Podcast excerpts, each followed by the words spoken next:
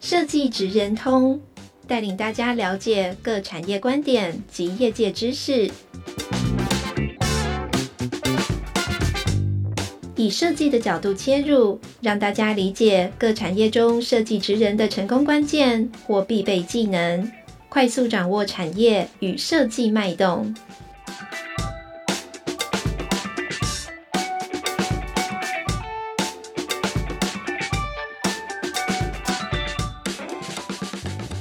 观众朋友，大家好，欢迎来到今天的设计职人通 Podcast 频道。我是台湾设计研究院产业创新组的组长简思宁，思宁，大家可以叫我思宁。好，那今天呢，其实是一个距离设计感觉很远的议题，我们大家好好的来关心一下。我们今天现场有两位特别嘉宾，呃，一位是来自林务局的这个邱鹤斌技师，鹤斌你好。你好，主持人。然后另外一位来自林氏所的助理研究员陈乔伟，乔伟你好，主持人好，大家好。哦，那我们今天其实很有趣哦。今天这个题目哦，呃，我想大家不是很容易想象，对不对？然后以及今天的现场两位嘉宾哦，看似两个不同的单位，林务局跟林试所，所以我优先要来请他们自我介绍一下。这个大家应该都不傻傻，到底林务局是谁，林试所又是谁？哦，那你们为什么会在一起？还是其实不是同单位？然后大家在这个山林保育这个议题上哦，各自有什么样的这个角色呢？我们请乔伟。好，大家好，我是林业试验所恒春研究中心的助理研究员陈乔伟。那大家可能很少听过我们的单位，那其实我们林试所跟林务局呢，都是在农委会底下的单位，我们是属于平行单位。那两个有什么差别呢？其实我们都是林业单位，只是林务局是属于业务单位，它负责一些林业政策的施行跟推广，可能跟大众接触比较多。那我们林试所是研究单位，主要就是负责森林生态的一些研究。再来请贺斌。那大家好，我是林务局屏东林区管理处邱贺斌。然后林务局它主要的工作有四个面向，主第一个它就是。林地的管理，好，就是我们山林的管理。那第二个就是森林的娱乐。我按我们台湾目前有十八个森林游乐区，那这些游乐区我们就是一些森林的游乐游憩的管理。另外一个当然就是动植物的保育。好，那第三个大项就是治山防洪，就是我们看到的林班地、国有林地的一些防洪，还有一些治山的一些工作。那最后一个就是造林跟林产。然后这个是我们的主业，然后我们现在我们都是很大面积的都在造林，然后二林产我们从一九七六年之后就进行保育，然后几乎是禁伐的。但是目前来讲的话，我们为了提高我们的国产材的自自给率，所以我们目前也积极的在推动国产材的一些运用。所以林务局屏东林区管理处。它主要就是在负责这四个面向。好，这个对设计来说，我们知识含量有点大。等一下，我来帮大家拷问一下它。我们先从林务局开始啊。那因为大家可能会很好奇哦，刚刚其实这个呃贺斌的很多分享里面提到林务局有好几个功能。是。那其实简单来说，山林保育整体的环境的面向啊，其实是林务局主管的事项。好，那大家跟你们日常生活比较相关的，当你进到森林游乐区啊，你进到不同的森林区块，这个的整体的呃，刚刚提到娱乐哦。可能大家会比较熟悉的，大概都是在林务局的管辖范畴之内。啊，那刚刚其实，因为我们线上有很多设计的朋友，啊，大家如果做很多木材相关的制品，刚刚其实贺平有分享一个重要的资讯哦。其实台湾我们自己的这个呃原木材，应该已经是百分之九十九，我知道的都是进口的了，对不对？哦，所以其实呃，在这个原木材，因为我们的山林真的非常珍贵，我们的人口比例非常的高，哦，所以其实林务局有个很重要很重要的任务，是在这个呃林林种原始的这个山林之间的保育。哦，那所有的环境的保育哦，尤其森林是一门学问。哦，当我们在做这件事情的时候，我们就需要有很专责的专业研究单位，对吧？哦，所以我们的研究单位就会来自刚刚讲的林业试验所。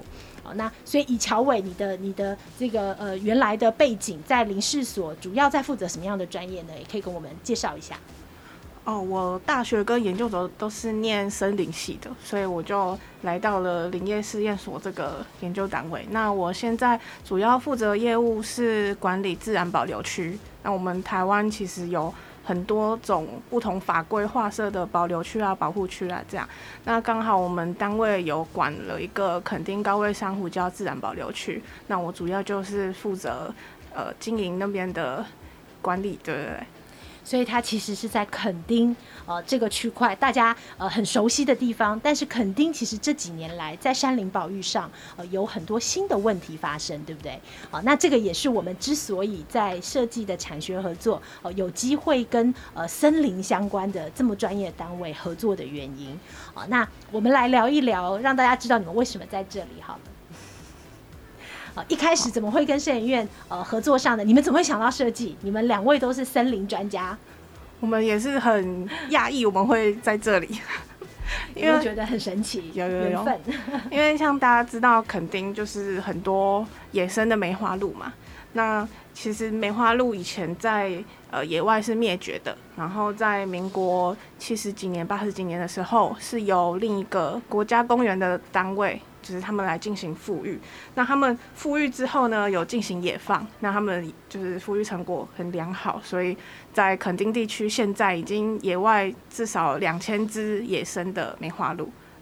那但是因为他们的数量过多，所以就对我们的森林生态造成问题。那先不论森林，就人来说也会有车祸啊，或者是农作物被吃掉这些等等。那就我们林业的管理单位来说，梅花鹿对我们造成的问题就是森林生态的破坏。对，但是因为我们又不是梅花鹿的主管单位，所以我们只能就我们的植物管森林的，对，我们只能保护我们的植物，对。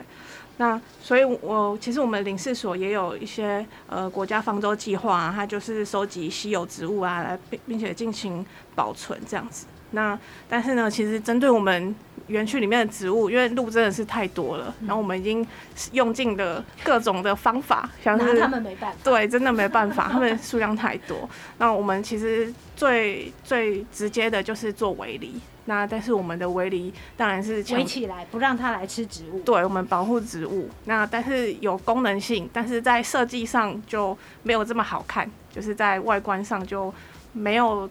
就是注重到美感这部分，对。所以各位朋友，你们有听出刚刚的前因后果，真的非常曲折，有没有？他们又不是管梅花鹿的，哦，但是开口来提的问题是梅花鹿的问题，哦，所以这个非常牵扯不清的官司是这样来的，哦，因为梅花鹿的富裕成绩太好了。富裕的太棒了！大家除了去垦丁会，现在都有很多夜探梅花鹿啊等等各种生态，我也参加过。除了看到小鹿斑比很开心，我们可能不知道哦，当鹿太多的时候，其实我们也很有负担。我们的包袱跟负担就是刚刚这个两位森林的专家，他们要管森林啊，但是森林怎么办呢？就是这个鹿真的太多了，但我又不能管那个鹿。好，那到底应该要怎么办？呃，就因为这样，就开始去想有没有更好的设计，可能来解决这个呃我们面临到的问题，对不对？错，对。那刚刚是从森林的角度，那跟林务局你们做整体的山林保护，梅花鹿这个问题，你们又怎么看待？当时？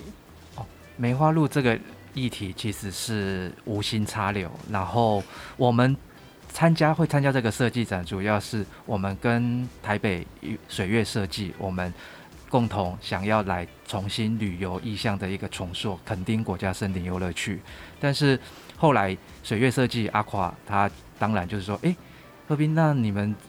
国国家森林游乐区目前最重大的议题，可能就是梅花鹿的议题了。那是不是请同学们哈，或者是来研究一下你们的那个围篱啊，到底要怎么设计才会漂亮？因为现在的围篱真的是。不好看，对，所以所以他们我们就这样的因缘际会，很敏感，对对。然后他就是说，你们这个设施这样真的不行，这样围起来，然后又用铁丝网，所以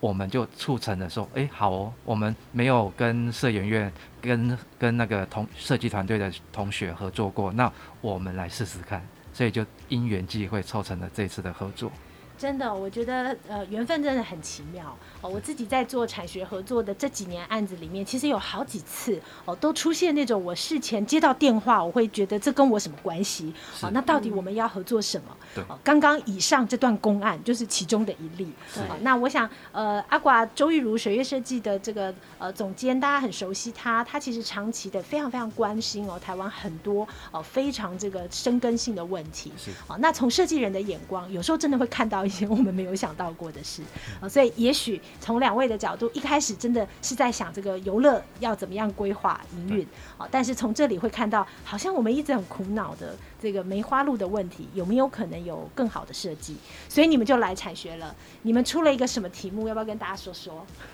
我们出的是如何用设计来，就是扭转那个垦丁森林游乐区梅花鹿过多的问题，就希望可以同学可以打造一个跟梅花鹿共存的一个设施，同时也要兼顾我们游客在旅游的时候的一个游憩体验。好，这一题哦，在产学里面，我们产学每一年的题目就是不难死别人不罢休，是 那个看似好像简单又可爱的题目，通常都是最难的。哦，那我觉得这个过程，待会儿要来跟大家慢慢聊一聊。我们那个时候在想说，这么一个题目哦，对设计同学他们会理解到什么样的讯息？哦，那这个我要请这个呃。林务局来帮我们诠释一下刚刚这一层题目，其实它有好多个很重要的这个关键字，梅花鹿的部分，好，那其实包括围篱的部分，因为其实你们已经给了设计的第一个解答，就是设计一个围篱来解决这个问题。对，好，那当时我们其实还有讨论过，哦，除了围篱，是不是还有其他可能性？哦，那这些其实都是题目本身很有趣的地方。是。一开始我们想到同学哈打造一个设施来防止梅花鹿的一些侵害跟危害，所以说同学们就来到我们游乐区里面，垦丁国家森林游乐区里面。那他们看到的第一眼的印象就是哦，简单嘛，把梅花鹿给围起来，嗯，围起来让他们进来就好，这样就好了。所以他们的设计思维还是停留在围里的设计。那所以后来呢，第一次讨论的时候，水月设计就说：那你们。要打破这个思维，梅花鹿不一定要透过围篱才可以把它围起来，你可以用各种的发想去设计，让梅花鹿可以减少啃树皮或吃草皮的一些问题。所以我们就跟同学就不断的开会，不断的讨论，然后跟他，然后彼此之间有一个想法，然后就会，所以说现在才设计出跳脱围篱这个设计的一个设计，所以我觉得还不错。最后的这个金银铜的作品哦，现在正在呃松烟园区里头的设计博物馆做展览哦，新一代特调展哦，所以大家如果很好奇，想想同学到底怎么解决了这个问题的话，欢迎来走一趟哦。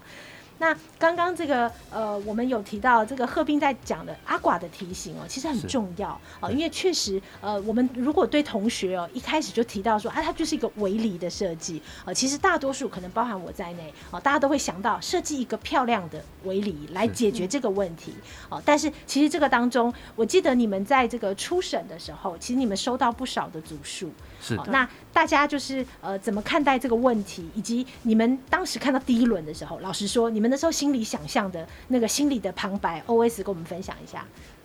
乔伟先来。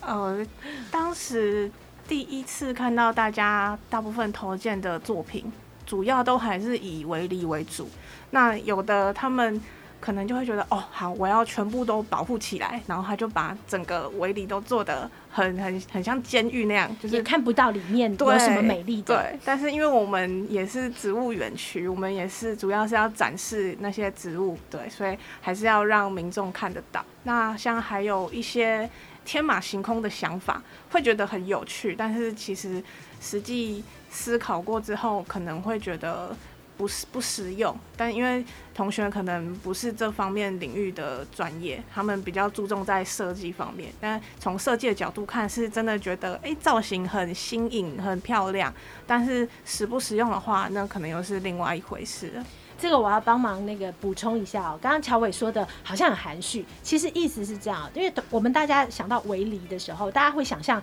呃，比方说人行道或者是楼梯的设计，基本上大家的使用者都是人，这是通常我们在设计的时候呃比较常遇到的场景，但是梅花鹿不是人。所以梅花鹿没有办法用人的行为来分析，对，所以很多我们设计出来，比方说你放一个 stop 的标志好了，这个人看到会知道这个这个 size 告诉我，我就不过去，但鹿不会理你，对。对，所以会有很多很多类似这样，呃，其实它就切入到关于动物的行为设计了，没错，对，所以呃一开始我觉得那时候很很有趣，就是真的你会看到围篱两个字，但是有各种各样的围篱，哦，那各种各样的围篱都呃有不同的功能。对不对？那从山林的角度呢？这个要问一下贺翔，当时在这个同学初步的提案的时候，呃，如果站在我们国家森林游乐区来讲，我看到一开始发想出来的十九组，当然里面有有很很好的想法，啊，当然里面也有一些我看到说 O N G 三个字就是 Oh my God，然后就是有这种想法会出来，所以因为呃，您看国外国，他们基本上一些国家保护区或者说一些森林风景区，他们都尽量减少人为的设施，所以呈现自然的美是一个很重要的一个稳元素哈。所以围篱你在游乐区里面大面积在围的时候，那真的就是一个像刚刚乔伟讲的，有点监狱的感觉。我民众我没办法进去欣赏那棵树，甚至没办法跟那棵树抱一下，或者说好合照之类的。所以他们一开始的设计确实是有的。弄得非常的高，因为他，但是当然可能是我们保护性是很好，非常好，对，然后长官也非常的觉得，哎、欸，一开始还觉得蛮喜欢的，我的植物一定很安全，很安全。但是后来看看不不对啊，因为当然我们也一开始也有一点诱导学生一个问题啦，因为我们跟他说梅花鹿紧急的时候他会跳超过三公尺，嗯，所以学生一听哇不得了，那我一定要高过三公尺，我一定要高过三公尺，梅花鹿才跳不进来，所以所以也不能。说他们完全是错的，因为他们的思维就是我要把它完全防堵，所以我们一开始设计出来的就是变成有这个问题，这意思。这个其实为什么会细问大家这么多细节？因为这个题目呃，其实它涉及到设计的很多条件哦，出的题目的限制哦，那以及到底设计的标的跟我们有没有问对问题？是哦，那这个每一层每一关其实都无关乎这个最后的设计成果哦。可是它就很妙，比方说现场有两位哦，除了一开始我们知道这林事所跟林务局呃任务的分工，但其实同样在梅花鹿这个议题上，两位应该有不太一样、不完全一样的立场，对不对？比方说，植物要被保护的非常好，不受到伤害，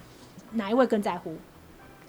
可能是我们，对，我猜是林世所，我猜是乔伟哦，因为对你们来讲，植物被保护这个是优先，你们最重要的 KPI 嘛，你们最重要的任务。好，那至于刚刚讲说，呃，游客进来能不能看到美丽的山林，谁比较在乎？呃，美丽的山林，其实林务局林我们屏东林区管理处这边。我们在乎的其实是游客进来有没有一个好的游戏的体验跟品质。那所以我们一开始想，其实我刚接触这个游乐的时候说，梅花鹿很多在里面，就有点像奈良公公园一样，很，很漂亮啊，小朋友可以喂食啊。跟它冲突了。冲突。对。所以后来我们只是自己一个很很简单的想法，那你要游客进来，其实只要有梅花鹿在现场，可以让游客看得到，可哦、超可爱。所以我当然我们就会说，哎。这个应该不会什么大问题吧？有什么好解决的？啊、有对，但是后来我们有一个联系的一个平台，我们跟林氏所就慢慢的沟通之后，才发现啊，问题大了，因为确实树没办法更新，因为它的小苗都被吃光，地皮都没有，很容易就只有路，很容易造对是很容易造、啊、也会没有路，也会没有路，对，然后很容易造成土壤的冲刷，因为没有地被，然后植物没办法更新，所以慢慢的。久了，老树死掉，没有更新，它甚至就沙漠化。所以这个问题，我们看的是未来，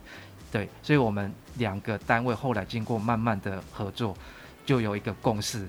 所以我们也跟垦丁国家公园管理处有一个这个联系平台，现在正在积极在处理梅花鹿的这个议题。好，各位同学，我们解题到现在，终于发现了这个题目最原始的根源。为什么今天有两个单位，我没办法只访问林试所或者只访问林务局？哦，因为山林保育其实它真的是一个很难的题目。呃，大家想象说，刚刚我觉得那个这个贺斌刚刚讲的很好，就是我们一般人可能在第一时间想的都是有有树也有路，这是一个美丽的景象。是，但这个景象没办法永存。哦，那因为以路跟树它造成的生态之间的循环，它就是一个活的。系统啊，所以这个系统每天每天都变化，但是它的失衡就到最后我们会人财两失，呃，树跟路 通通都没有。对，对，那这样的一个题目，呃，所以会需要两个不同的单位合作来跨域，呃，一个很在乎树，呃，一个很在乎就是也要在乎人在里面环境的整体平衡，所以你们也在乎路。也就是说，这个题目好像不一定是用围篱一个解方来解决它，可能还有很多我们没有想到的。是。对，这这个我就说一下，这是社院当时觉得的为难。哦，我觉得这个题目真的没有很容易。嗯、哦，那当这个“违理”两个字出来，它可能要附带非常多的条件。哦，比方我们如果真的很诚实哦，把所有条件都列出来，列不完呢。哦，首先树要被保护好。那它就很多附带条件嘛，刚刚说可以跳过三公尺，对，对不对？啊、哦，这个都很容易让他们想象说，这要盖得很严密。好、哦，那再来要呃能够被油气的山林环境，所以它又要通透，这两个设计要求其实是违背的。是啊、哦，所以对于同学来说，我觉得这个过程就有非常非常多很不容易去呃面对的设计抉择。嗯，所以我也想问问大家，就是呃，因为今天的这个议题哦，在台湾，老实说，我觉得它算是一个相对比较新的。哦，那呃，这里头其实一路过程里有很多的碰撞。我们好像聊到刚刚，也才比较能够把这个梅花鹿跟设计的问题到底要解决什么，好像有一个比较完整并且清楚的这个呈现。好，那在这个过程中，我想问一下两位哦，有没有哪一些你们印象很深刻的这个提案或者过程？哦，在这个同学的想象，因为他们都是设计。背景对，好，那各位是呃专业的森林呃林务的相关的背景，你们有没有哪些碰撞想跟我们分享？好，我觉得在这一次参加产学的过程里面，有这么多组同学的投件。我觉得觉得很特别的一组是，也是我们的铜奖，就是这一次的第三名，有在楼下展哦。对，他他们的那个主题是好所在，因为通常我们讲到说，哎、欸，要防治梅花鹿，我们可能是从我们人的角度来去做围篱、做树皮保护措施等等，但是他们是以鹿的角度为出发点，因为鹿每年都需要磨他们的鹿角。然后像他们磨鹿角的话，就会造成我们的很多小苗的树皮都被磨光，甚至大树也有可能会受伤。然后，所以你看又有新的议题，对不对？除了鹿吃掉它，还有鹿磨角，对对植物造成的伤害。对，是。但他们那一组就是以鹿的。呃，鹿的想法为出发点，他们想要做一个设施，让鹿去磨他们的设施，就不会去磨我们的植物。那我觉得这个是我在这一次这个采学合作里面看到一个，哎、欸，觉得他们想法很特殊的一个作品。对，我要帮忙补充一下。刚刚提到就会是没错，这一组的同学很特殊，我也印象很深刻哦。他他们就开始去想，不一定是围篱来解决这个问题，对哦。那以及这个不是要解决人的问题，是要解决路的问题。那人又不是路，我们试着站在路的角度想想看，哦，所以他们就创造出了不一样的解方，对不对？没错。那我要问问这个贺斌，你的你的分享。哦，这三组的话让我比较。印象深刻的其实是第二名跟第一名，第二名是护木槿啊，第一名是竹龙。那第二名护木槿呢，它很特别，它一开始的设计也是设计出一个像侏罗纪公园关恐龙的那那么大的围篱，所以，所以我们看到之后，第一次的讨论，阿跨直接就打枪，直接说哇，你们这个真的真的这个真的不行。然后这组同学也是发想，我觉得他们。就真的也有跳脱思维，他们最后就设计出了一个护木槿，利用竹片直接缠绕在树木上面，所以它整个过程是产生非常大的一个落差哈。那竹笼这一组同学也蛮特别的，他从一开始的设计就是竹笼，然后他们是利用国国产材梦中竹哈一些竹子的元素去做塑形，然后一开始我们觉得诶。这个设计是比较偏向老派，对啊。然后我们一开始觉得说这个应该不会是那么的好，诶，没想到最后最后就是原来老派复古是很有很厉很厉害的，得到了评审很多的青睐，所以竹龙他们就拿到了第一名。对，这个是让我印象比较深刻的。对，因为他们的造型是从最初他们就。就是保持初心，他们跟其他组比起来，他们是从来都没有大改过他们的造型的，很坚持，坚持走下去。对，那现在事实也证明他们的坚持是对的，对，因为他们的造型整个也很融入我们的森林环境。那我想这是一个很重要的点。对。对，因为其实呃那时候同学面临到的很多的设计挑战，哦，也包括说它其实在山林里，哦，它不是在一个人造的环境里面呃加装的设施，所以它必须要跟整体的环境是相融的，哦，那这当中真的有非常非常多，我觉得看似简单啊，其实很不好解的地方。是哦，那我我其实既既然这样，我觉得大家肯定会很好奇哦，像梅花鹿的保育哦，现在在呃台湾，因为以前没有，以后它可能会变成一个呃设计。可能会进场帮忙的问题哦，那有哪一些是我们现在已经正在做哦，或者是哪一些还没做正要做哦？那也可以让我们大概想象一下，因为我想这在台湾的未来，山林保育或者涉及到人以外哦动物的很多行为哦，其实它是可能呃导入设计来解决的。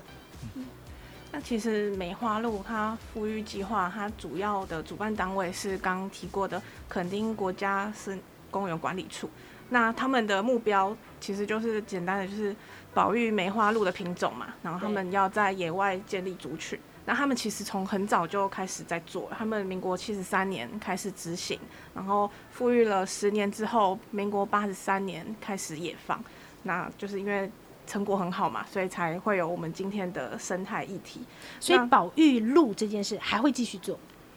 目前是因为他们还有自己的那个富裕区。对，但是因为现在野外真的太多了，所以其实从一开始纯粹富裕野放到现在，因为我们几个单位我们都有定期的联系。那因为现在野外太多，所以他们的目标是除了希望保存现有的品种纯种之外，就是也要慢慢在野外开始引回一些族群，对，然后进行族群的控制。嗯、那方法的管制，对，那方法的话，其实他们近期有在做的，就是打那个节育的针，就是打针让母鹿可以在一两年内不会怀孕。那可是其实这个执行上也是花很多成本啊，因为那个梅花鹿在野外到处跑来跑去，又跑这么快，所以他们其实要抓到他们又不太容易了。那抓了之后，可能打了麻醉又放回去，那。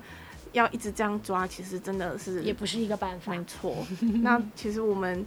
呃，像我们有在看一些国外的文献，就知道说，美国、日本他们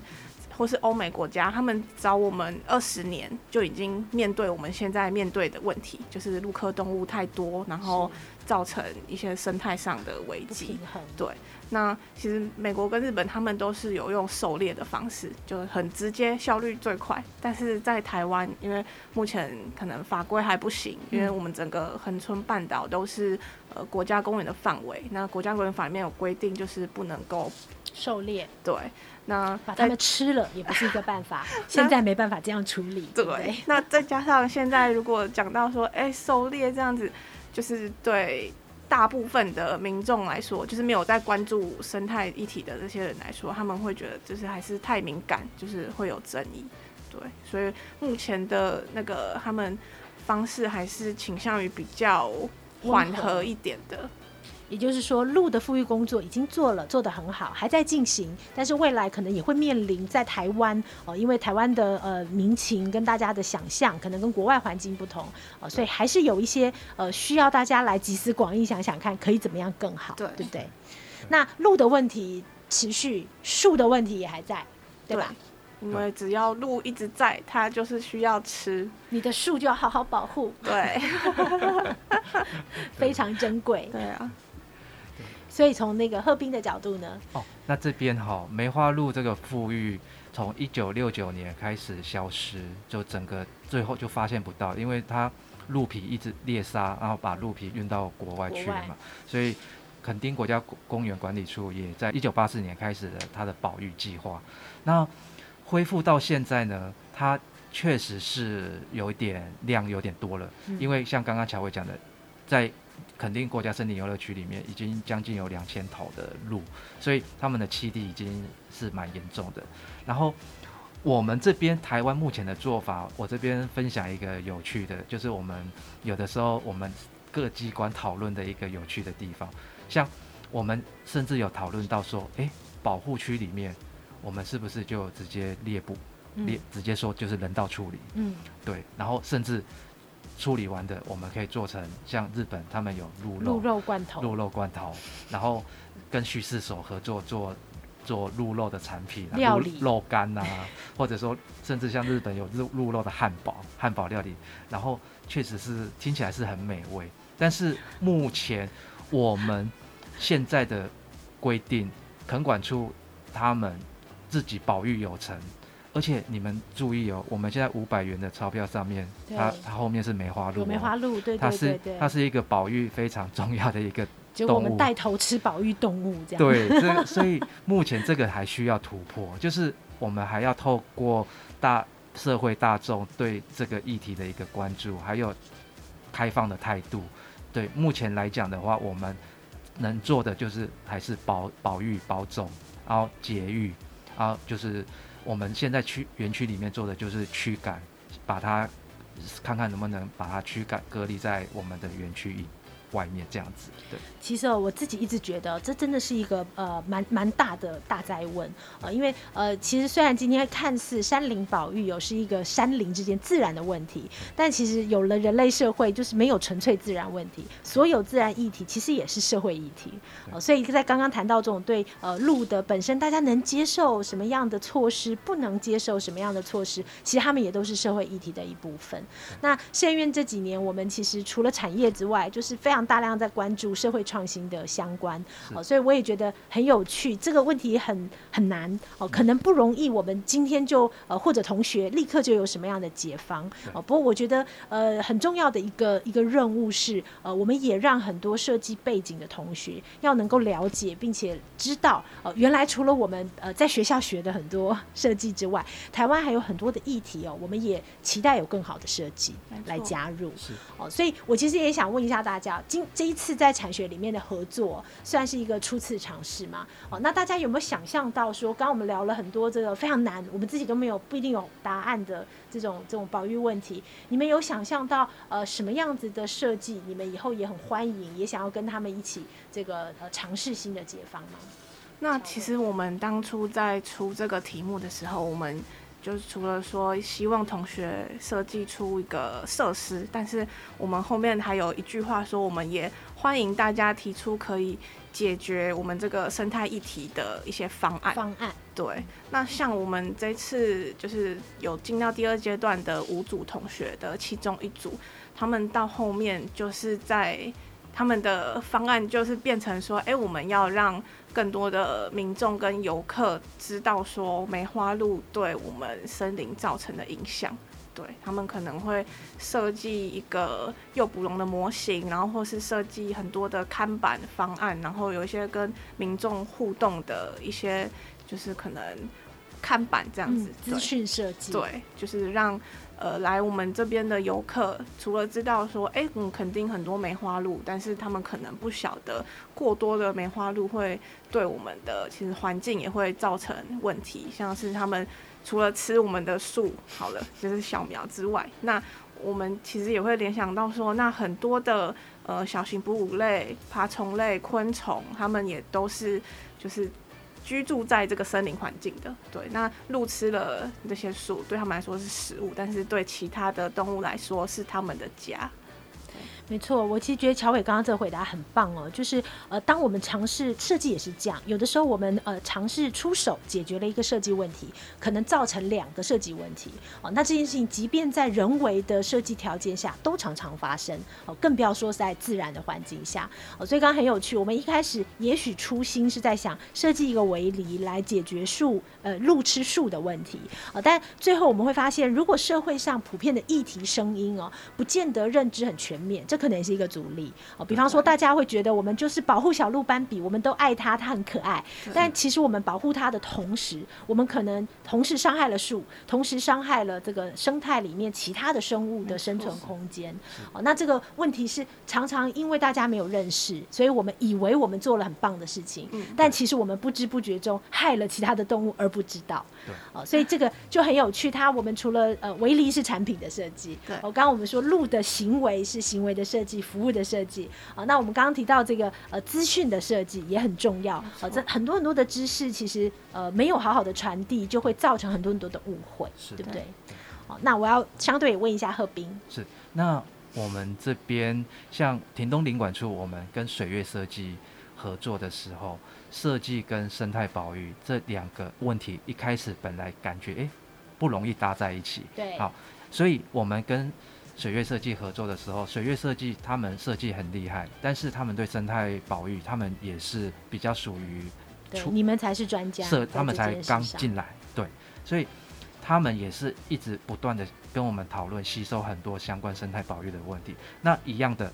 当未来设计进了这个梅花鹿议题的时候，其实它很重要的一个，其实它要物种跟环境之间的交互的作用。然后这个怎么讲呢？就是说你要先去了解梅花鹿的习性，嗯，梅花鹿在这个环境之中，它为什么会选择这个环境？所以设计者他必须要了解梅花鹿的习性跟环境的栖地的特性。那那接下来呢？你还要第三个，你还要了解。它共栖生物的一个特性，里面不只是只有梅花鹿，你有可能设计的围篱，设计的一些东西，造成了其他动物的一个伤害。比如说，我们在设计的过程中，它如果没有留适当的通道，造造成把它完全隔绝的话，那种底栖生物它完全没办法过去，没有生存空间。对对，所以这个共栖生物也是必须要考量的。那另外一个就是，你还要设计出一个，因为在野外，所以。那个设计物品的耐候性，